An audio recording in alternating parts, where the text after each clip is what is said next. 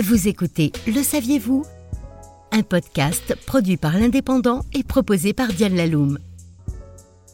Quelle que soit l'époque, l'homme a toujours cherché à anticiper le futur, interroger l'avenir, ce qui explique l'abondance des procédés de divination ou mancie. C'est l'occasion d'un Le saviez-vous consacré aux arcanes de la divination et à leurs supports souvent insolites utilisés pendant l'Antiquité tout le monde a entendu parler des Pythie. Ces prêtresses vierges vivaient recluses dans des temples ou des cavernes et une fois l'an entraient dans des transes divinatoires mémorables et complètement hallucinantes. Elles délivraient des prophéties énigmatiques qui nécessitaient bien souvent la relecture d'un prêtre pour les citoyens lambda.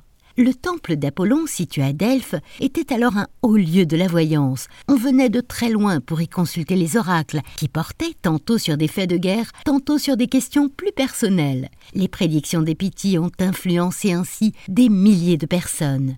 Mais pourquoi ce lieu était-il si renommé? La géologie a enfin percé le mystère des oracles de Delphes. Le temple en question était situé sous une faille sismique et dégageait d'abondantes vapeurs d'éthylène. Ainsi, les prêtresses chargées de prophétiser étaient en fait, à leur insu, sous l'emprise d'un gaz neurotoxique, gaz réputé pour ses propriétés anesthésiques et euphorisantes, pouvant mener jusqu'à l'inconscience, ce qui ne manquait pas de se produire, et ajouter une dimension surréaliste à la consultation. À cette époque, il était également très courant de voir un cortège bien particulier accompagner un animal destiné à être sacrifié sur la place publique. La piscine, ou consultation des organes d'animaux spécialement sacrifiés pour en tirer des présages, était alors très en vogue en ces temps reculés. On y avait recours avant de livrer une bataille, par exemple.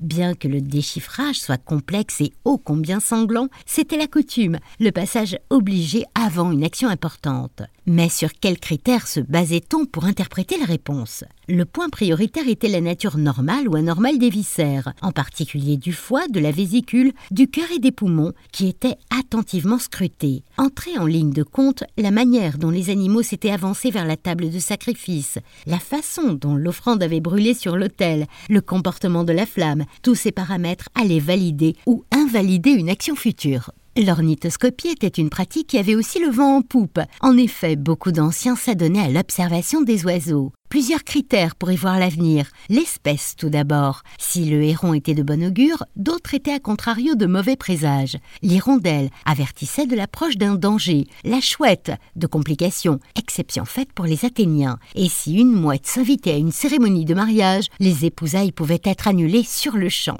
Comment interpréter l'avenir en s'abîmant dans la contemplation de simples volatiles? Quatre points précis étaient analysés. Le vol. Le côté droit était heureux, le côté gauche malheureux. L'assiette. Un vol élevé, un élan vigoureux, des ailes bien déployées étaient de bon augure. Un vol bas, des battements d'ailes désordonnés étaient à contrario considérés comme autant de signes funestes. On étudiait leurs cris, notamment celui des corbeaux qui a donné la coracomancie. La coracomancie analyse les 64 cris du corbeau et leur prête des valeurs bien précises cap sur la civilisation étrusque avec une autre pratique très en vogue, la divination par l'observation d'un ciel d'orage.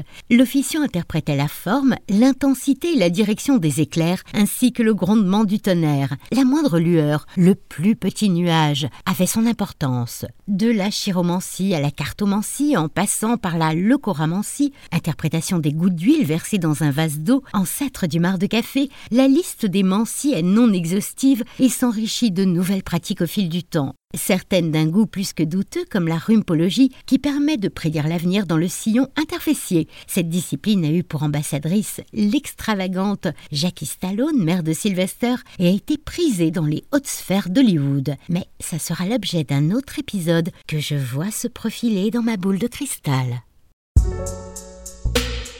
C'était Le Saviez-vous? Un podcast produit par l'Indépendant et proposé par Diane Laloum.